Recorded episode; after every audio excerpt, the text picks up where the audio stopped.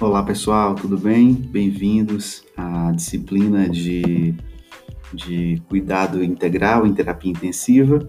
E eu sou o professor Renato Novaes e vou conduzi-los nessa jornada. Sejam bem-vindos.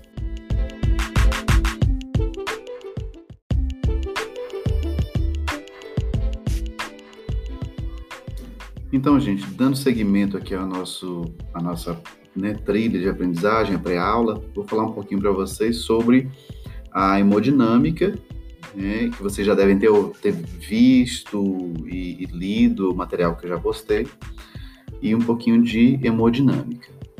Então, dentro da UTI, é essencial que a gente mantenha a vigilância constante no paciente, paciente crítico, né? Ele entra na UTI justamente para fazer essa monitorização da hemodinâmica, né? E também para, claro, a gente prestar os cuidados de enfermagem, né, junto com essa monitorização. Então, é, um paciente criticamente doente é aquele paciente que tem risco de descompensação a qualquer momento. Essa descompensação ela pode ser fisiológica, né, fisiologicamente instável, e que esse paciente necessita de uma constante vigilância e titulação contínua é, do tratamento. Então, o tratamento não pode parar de forma nenhuma, e nem o cuidado. Então, essa, isso vai demandar um cuidado de enfermagem, né, e de acordo com cada patologia que o paciente apresente, etc. Então, por que, que a gente tem que monitorizar o paciente? Né, a monitorização dos sinais vitais é uma das, das funções mais importantes e essenciais que a gente tem dentro da UTI e é uma das ferramentas que a gente utiliza para paciente crítico. Então, hoje é possível detectar e analisar uma grande variedade de sinais fisiológicos através dessas diferentes técnicas, que podem ser invasivas e não invasivas. Então, a esse conjunto né, de, de, de, monitorização né, invasiva e não invasiva, a gente dá o nome de hemodinâmica. Tá? Essa hemodinâmica pode ser básica, que aí vai ser a não invasiva, é o nosso foco dessa, dessa aula, né? E na semana que vem a gente fala da invasiva. Então, essa hemodinâmica básica, ela vai dar para você a partir do, do monitor, que eu já mostrei, posso mostrar novamente na aula. Ela vai te dar a frequência cardíaca, o eletrocardiograma, que é contínuo e qualquer alteração ele vai apitar. Ela vai te dar a saturação de pulso, né, de oxigênio, a frequência respiratória, ela vai te dar a pressão arterial não invasiva, ela vai te dar a temperatura, né? E também, junto com isso, a gente já coloca aí a diurese, que não é o monitor que vai dar para a gente, mas a gente faz um controle de diurese do paciente. Então, essas são as funções básicas na hemodinâmica que a gente trabalha. E por que, que a gente tem que avaliar tudo isso? Porque o paciente, ele necessita de, de, desse cuidado intensivo né? Esse cuidado que não pode, não pode falhar.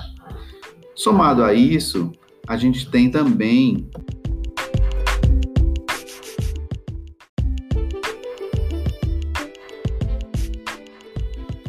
Então, dando sequência, a monitorização hemodinâmica ela é de suma importância no cuidado ao paciente, é, ao, prestado a esse paciente, né?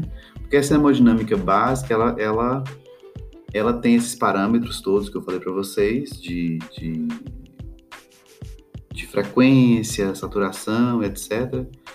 Mas esse cuidado prestado ao paciente crítico, ele tem a finalidade de reconhecer e de avaliar essas complicações, ou qualquer é, complicação, no estado de saúde do paciente, no estado hemodinâmico do paciente.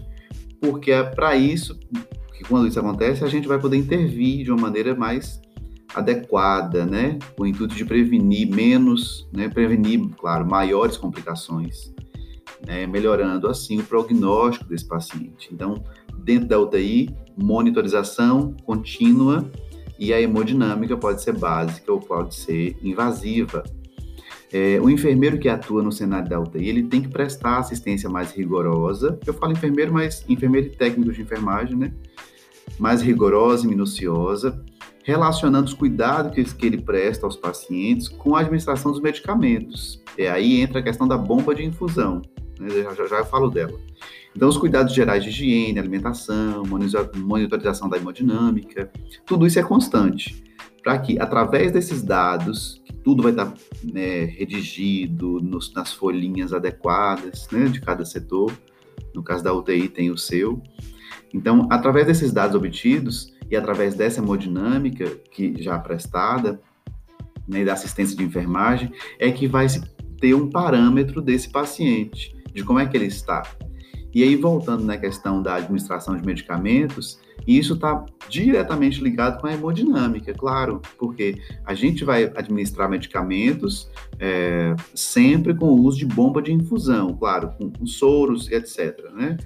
É, quando você vai aplicar uma medicação né, qualquer no paciente, ela vai ser aplicada com seringa normal, que você já, já, já, já entender, já, já viram isso em outras disciplinas. Mas eu estou falando aqui de soluções. Então, o paciente que está na UTI, ele está é, invadido, né, por exemplo, com acesso venoso central. Né? E aí, esse acesso venoso central é que a gente vai colocar nele a, os equipos das bombas de infusão, e essas bombinhas de infusão vão infundir no paciente a medicação, né, via corrente sanguínea. Tá? E aí é, a gente usa as bombas de infusão, no slide tem a, a, a, bomba.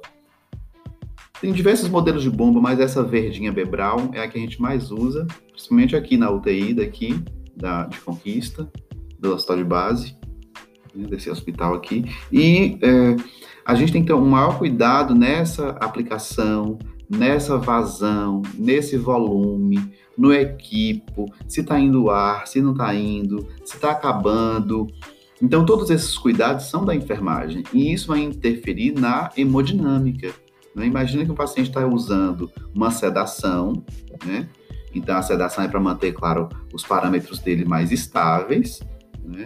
E aí você esquece de trocar a vazão, esquece de trocar o, o, a solução padrão, ela acaba, dá um vazamento, daqui que você troca, que coloca todo o equipo. Se você não tiver essa, né, essa vigilância constante, a hemodinâmica do paciente vai estar alterada. Então, na aula eu vou abordar essas questões com vocês, tá? Espero que vocês é, escutem esse podcast até o final, vejam os vídeos, façam as leituras de vocês, né? E aí espero vocês na aula com dúvidas. Tragam dúvidas. Eu gosto quando o aluno traz dúvidas. E aí se eu não souber responder, a gente vai atrás, tá? Um abraço a todos.